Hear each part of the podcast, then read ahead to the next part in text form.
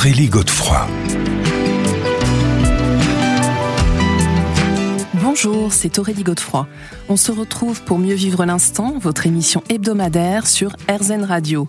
Avec nos invités, nous comprenons l'importance de se poser en conscience, de s'ancrer, de méditer, de mettre sur pause dans notre vie quotidienne pour mieux vivre les différentes problématiques que nous pouvons rencontrer, que ce soit au niveau personnel, professionnel ou encore émotionnel. J'ai l'immense bonheur d'accueillir aujourd'hui Thierry Janssen, médecin et psychothérapeute, fondateur de l'école de la posture juste. Mieux vivre l'instant, Aurélie Godefroy. Mieux vivre l'instant sur RZN Radio avec donc aujourd'hui Thierry Janssen. Thierry Janssen, bonjour. Bonjour Aurélie. Alors je le disais, vous êtes le fondateur de l'école de la posture juste, mais Mhm. pas seulement, vous êtes psychothérapeute, écrivain. On peut d'ailleurs trouver ce très très beau livre qui s'intitule également La posture juste, publié à l'Iconoclaste. Euh, Qu'est-ce que la justesse pour vous, Thierry Janssen? Pourquoi c'est Ah. si important Ah oui, c'est, c'est- ben, je pense que si on, on- on parle de justesse, d'abord ça peut paraître très prétentieux de, de déclarer qu'on sait ce qui est juste ou pas juste, mais déjà il faut faire la différence entre la justesse et la justice. Euh, je crois qu'on peut voir la justice comme un ensemble de règles à respecter pour vivre ensemble dans une société, euh, en fonction de critères qui dépendent d'une époque et d'attributions de rôles et de privilèges qui sont décidés par l'époque autour d'un projet, on va dire, commun.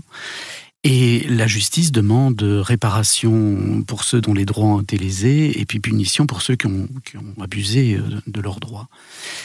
La justesse, c'est tout à fait autre chose. C'est la capacité de, de s'adapter aux circonstances de l'existence le mieux possible. Mais euh, en fait, quand j'ai commencé à m'intéresser à ce thème, je me suis rendu compte que à la fois la justice et la justesse sont très relatives. Parce que ce qui est juste pour vous, Aurélie, n'est pas forcément juste pour moi, en fonction de comment nous devons nous adapter le mieux possible aux circonstances de nos vies, avec nos priorités, nos contingences, etc. En revanche, il me semble qu'on peut parler d'une justesse absolue. Parce que ça, c'est mon expérience de méditant qui me l'a apprise.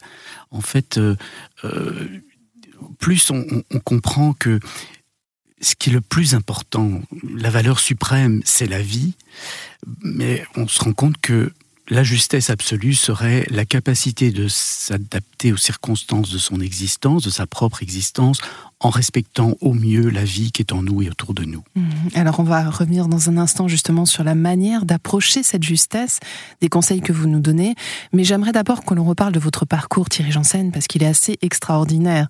Euh, Racontez-nous comment vous êtes passé de médecin chirurgi- chirurgien. Hein, du roi même, euh, à presque tout plaquer, si ce n'est tout plaquer, partir aux quatre coins du monde, vous nourrir de sagesse diverses et variées, et nous ramener euh, autant de, de savoir et comment vous le transmettez aujourd'hui surtout? Alors, je ne sais pas si le parcours est extraordinaire, mais il est atypique, ça c'est sûr. Dans le sens où, euh, très petit, très jeune, j'étais un enfant un peu mystique. Et, euh, et j'étais très attiré par l'Égypte ancienne, qui m'a beaucoup inspiré, non pas intellectuellement, mais de façon symbolique, comme ça, ça a transpiré en moi. Il y Et- avait un appel. et il y avait un, appel depuis l'âge de 5-6 ans. Et puis, en même moment, j'ai j'ai eu envie de devenir chirurgien, lorsque ma mère m'a montré le chirurgien qui l'avait opéré. Sans doute, il y avait cette idée de sauver. Ou... Une forme de projection. Toujours est-il qu'à l'âge de 18 ans, il a fallu que je choisisse entre l'égyptologie et la médecine. Et j'ai choisi la médecine parce que je me suis dit que l'égyptologie, c'était un peu poussiéreux, ça n'intéressait finalement que moi, alors que la médecine me permettait d'aller vers les autres et de m'insérer dans la société en rendant un vous vous service. sentiez moins égoïste. Oui, vraiment. Mm. Et euh, en revanche, c'était pas la médecine, c'était la chirurgie que je voulais faire. Et en plus, je voulais devenir professeur de chirurgie dès le départ. Donc, j'ai beaucoup sacrifié à ce projet. Euh, j'ai beaucoup travaillé. Et puis, arrivé à 35 ans, euh, ben, j'avais tout ça. J'avais mon diplôme, j'avais ma position à l'université. Et, je commençais à étouffer dans un mode de fonctionnement très tendu, très carriériste aussi. Et je n'ai pas trouvé d'autre solution que de tout, plaquer en quelques minutes. Et on m'a dit quel courage. Euh, Je ne pense pas qu'il m'ait fallu du courage pour faire ça, parce que c'était vraiment comme sauver ma peau avant Ouais, un c'est une question de burn-out. survie en fait. Hein, hein. à l'époque, Ouais. on parlait pas de burn-out, c'était en 98, mais, euh, mais c'était vraiment ça, je crois. Et après, il a fallu le courage d'assumer, évidemment, une, une posture qui était un peu atypique. Euh, Il a fallu réinventer une vie, en tout Alors cas. racontez-nous quelle vie vous êtes inventé. Mais D'abord, j'ai travaillé pour un couturier parce qu'il fallait que je gagne ma vie. Je n'avais pas d'économie à l'époque. J'avais tout sacrifié à ce métier pour devenir professeur, etc. Et puis finalement, euh, il y a eu un poste qui s'est ouvert à Paris pour Giorgio Armani. J'ai dirigé euh, la marque Emporio Armani à Paris pendant plusieurs mois. C'était en 98-19. Et, ça m'a appris qu'en fait, dans la vie, ce que, on n'est pas ce qu'on fait, on, on, est une personne qui fait des choses. Et, donc, ça m'a beaucoup libéré de mon statut de chirurgien ou de directeur dans une maison de prêt-à-porter. donc, il n'y a pas d'identification, en fait. Hein, ça, m'a beaucoup aidé parce que j'ai été euh, licencié. je n'avais pas la culture de l'entreprise et puis euh, j'avais un franc-parler qui, qui, ne s'insérait pas dans une stratégie de carrière, je crois.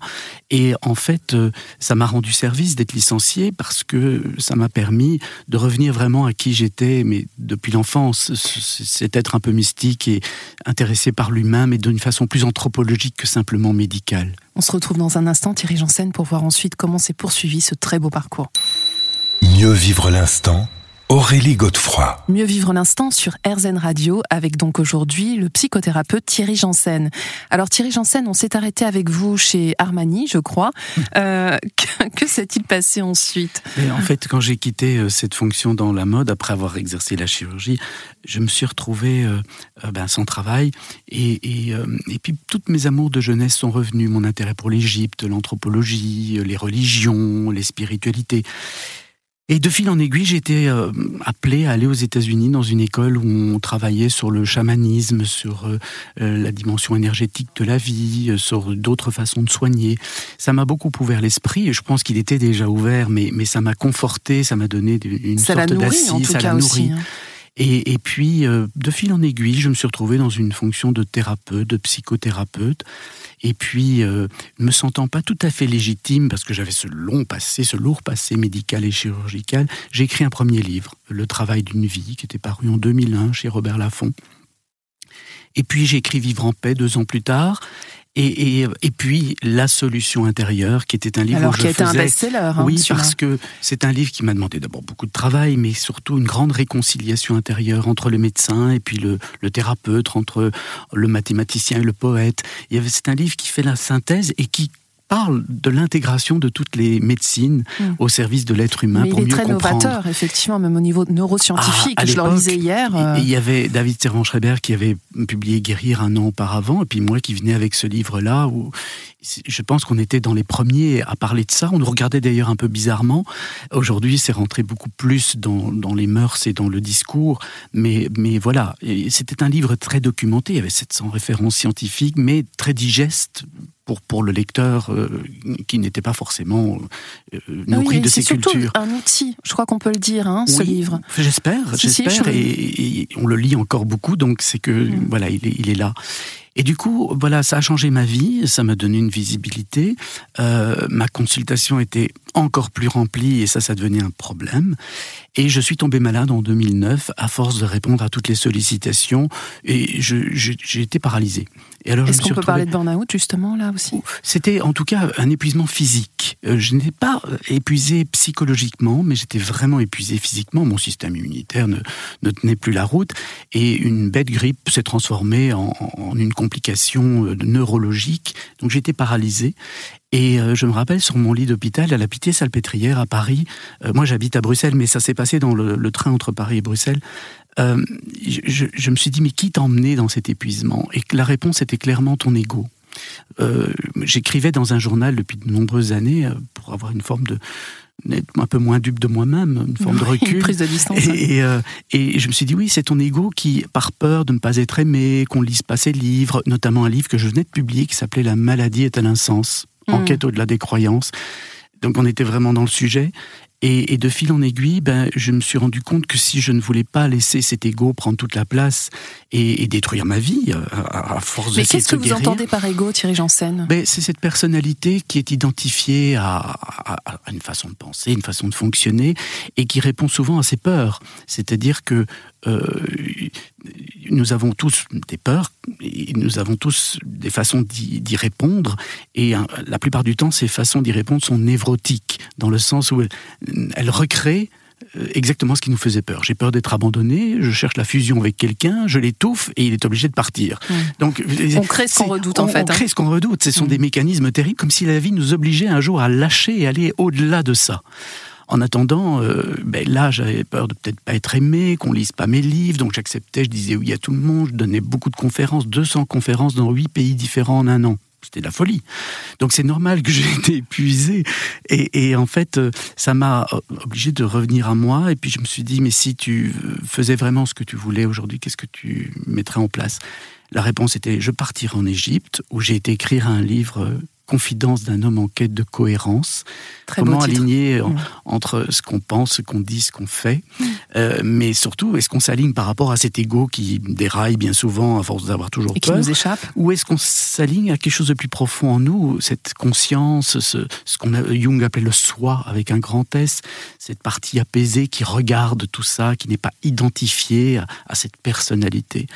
Et si je devais aller là, dans, le soi, dans, cette partie profonde, ben, fatalement, ma vie allait être différente. et donc, ça a amené à, créer l'école de la posture juste. Et j'aimerais que l'on en parle en détail. On se retrouve dans un instant, Thierry Janssen. Oui.